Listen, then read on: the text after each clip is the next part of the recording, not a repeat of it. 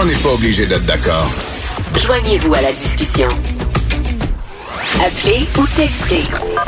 187 Cube Radio. 1877 827 2346.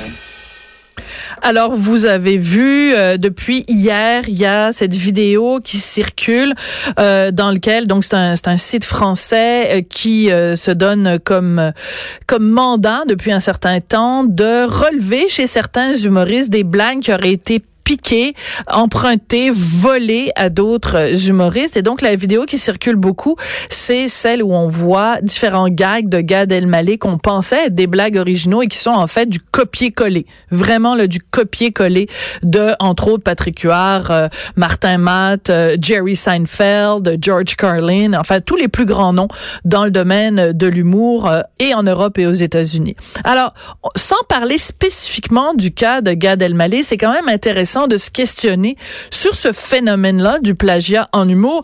Et on va le faire avec l'auteur Louis-Philippe Rivard, qui est un des gars dans le milieu de l'humour qui me fait le plus rire. Bonjour Louis-Philippe. Ah, ben c'est bien gentil. Merci beaucoup. Ben, bonjour, mademoiselle. Ben, mademoiselle, tu le sais que je suis une femme mariée. Tu peux plus m'appeler mademoiselle maintenant. C'est fini, ça. Il n'y a pas de problème. Je trouve ça beau, moi. Écoute, euh, Louis-Philippe, toi, tu es donc euh, euh, scripteur. tu fais vraiment, tu es dans le milieu de l'humour depuis, depuis combien d'années maintenant? pas loin de 25 ans. Ben oui, j'ai commencé à 19 ans. Ça fait 25 ans que je fais ça et euh, des cas comme ça de parce que là ça sort sur Gad Elmaleh mais il y a toujours plein de de rumeurs qu'on entend sur un tel. Ah oh, quand un tel arrive dans euh, la salle de spectacle où t'es euh, il faut que tu fasses attention à tes à tes blagues et tout ça. On a l'impression que le milieu de l'humour quand on regarde ça c'est à couteau tiré puis que tout le monde est en train de s'épier constamment. Est-ce que c'est une caricature ou c'est vraiment comme ça que ça se passe? Ben, peut-être. C'est que moi, je suis pas dans les bars comme un jeune humoriste ou euh, qui a peur de faire voler ses blagues. Parce que c'est sûr que quand tu commences dans le milieu, tu as un numéro qui est très fort, que tu as rodé. Des fois, ça fait un an que tu le fais, il est rendu super bon. Tu en as un deuxième. Je comprends que paranoïa aussi. Que si quelqu'un arrive puis se met à faire mon stock, puis il est plus big que moi, hmm. c'est dur après ça faire à croire que c'est moi qui avais écrit cette affaire-là dans le temps. Donc, il y a peut-être aussi ce côté-là. C'est sûr, c'était peurant. C'est, c'est ça qui fait que tu vis. C'est tes gags que tu as écrits. Donc, il y a ce côté-là. Je... Ça arrive. Euh, moi, j'ai pas été un grand témoin de vol de gags très gros. Il y a, eu des petites rumeurs, des mais au point qu'on voit là comme un gag, moi, j'ai rarement vu ça. Ouais. Euh, on a un petit peu de problème avec ton téléphone, Louis-Philippe. Je sais ah pas, je sais pas comment comment te le dire. À part, euh, ça sonne comme de la chenoute ton téléphone. Écoute, je sais. Ben, déplace-toi donc. Bon. Alors, hein, bon. Bon. tu me dire c'est mieux, mademoiselle? Bon. Bon, tu m'entends-tu mieux? Ben là, ça va mieux. Bon, Merci. je suis rendu assis sur mon récepteur.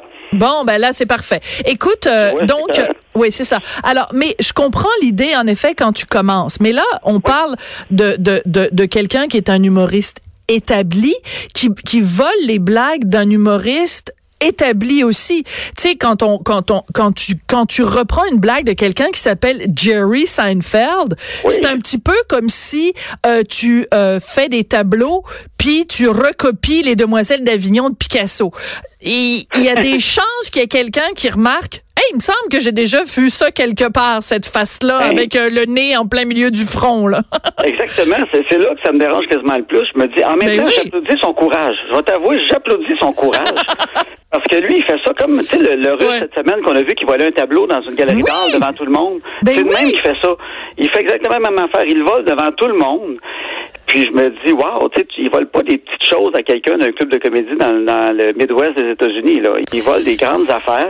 fait que je me dis, pour voler tant que ça, il y a des gens aussi connus, il doit vraiment pas être drôle. Il y en a vraiment très besoin. Mais, mais en même temps, c'est triste parce que euh, moi, je trouve que dans le milieu de l'humour, il peut y avoir quelque chose qu'on appelle un hommage. Tu sais, par exemple, tu peux faire des blagues à la George Carlin parce que George Carlin, c'était quelqu'un qui était euh, euh, qui était, écoute, moi, il y a des sketchs absolument extraordinaires. Son, son sketch sur stuff, uh, you need to buy stuff, more stuff et tout ça. Donc, tu pourrais dire, bon, je vais faire un sketch à la George Carlin, euh, mais sans reprendre mot à mot, juste, mettons, dans l'esprit. Ça peut être un hommage, comme par exemple en littérature, on peut écrire un paragraphe ou une page euh, à la euh, Marcel Proust ou à la Kim Thuy. Mais je trouve que Ouais, dans... ouais. Tu comprends ce que je veux dire? C'est Oui, que... oui, je, com- je comprends ce que tu veux dire. Ben, en, en même temps, on est tous influencés par des gens qu'on a aimés quand on était jeunes. Moi, quand Ouais. j'ai commencé à écrire, c'est Seinfeld qui m'a fait comprendre comment écrire. On dirait Hein, quand j'ai j'ai compris. Ouais. Ah oui. fait, ah, là, je suis capable. J'ai compris quelque chose.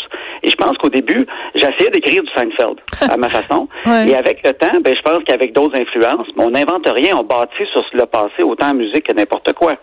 Et il y a des gens qui ont une tendance à la George Carlin. Il y a des gens qui ont des tendances à la... Tu sais, moi, Louis-José Hood, il y a de la tendance dans ma tête à Seinfeld.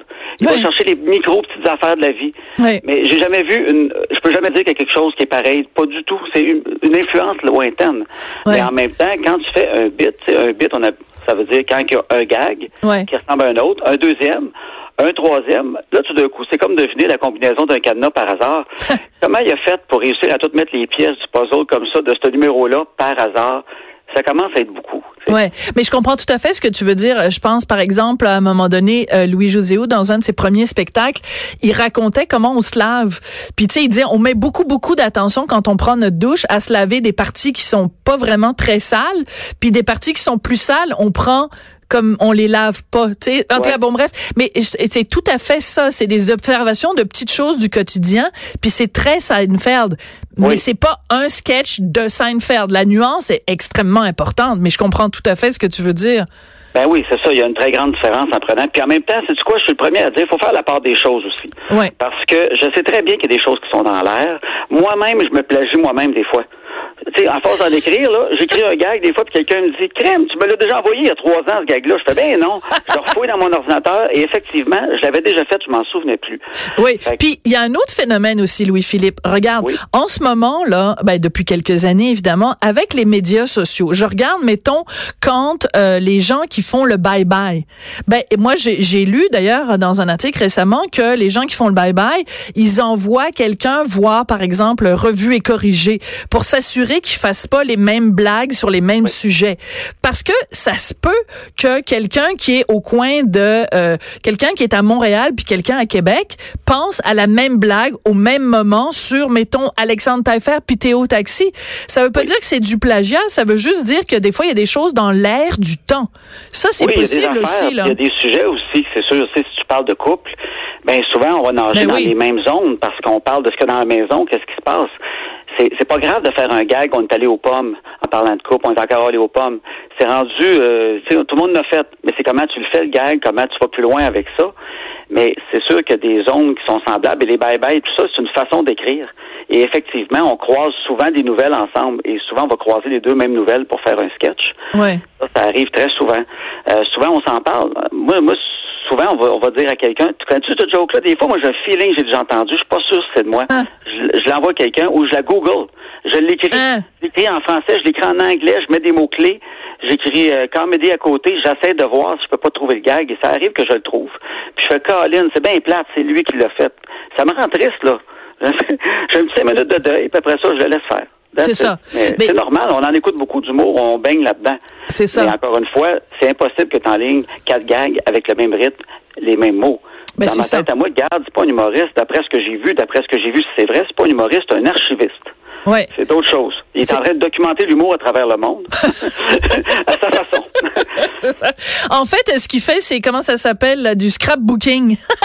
oui, ben qu'ils disent, qu'ils Ben disent. oui. Moi, je fais du scrapbooking d'humoristes, puis c'est le fun, puis les humoristes vont hâte que Gad prenne leur affaire, puis en parle, ça va être comme un honneur. Mais c'est d'autres choses, c'est des covers, c'est d'autres choses. Sylvain Cossette fait pas semblant, c'est lui qui a écrit une des 10, là, tu sais. Mais d'ailleurs, c'est intéressant parce que toi, donc, t'es euh, script éditeur du nouveau spectacle de PA Méthode. J'étais au spectacle hier et c'est intéressant parce que, par exemple, à un moment donné, bon, c'est pas un secret, là, c'est dans les journaux de ce matin, euh, il raconte qu'il y avait un troisième testicule et qu'il se l'est fait euh, enlever. Bon, ben, tu sais, personne pourrait reprendre ce gag-là parce que, tu sais, Gad Elmaleh pourrait pas dire, hey, j'avais trois couilles, maintenant j'en ai juste une, là. J'en ai juste deux. Ouais. Ben, c'est peut-être ça le truc maintenant. Il faut faire des gags que, que Gad peut pas Ben- s'approprier. C'est peut-être un des trucs, justement. Mais effectivement, c'est sûr qu'il y a des numéros. Que, mais à l'intérieur du numéro, il y a un paquet de gags, par exemple, puis tu peux aller piger là-dedans. L'affaire, ce qui est triste, c'est que c'est tellement long écrire un numéro d'humour qui est parfait. Il y a des auteurs qui travaillent très fort.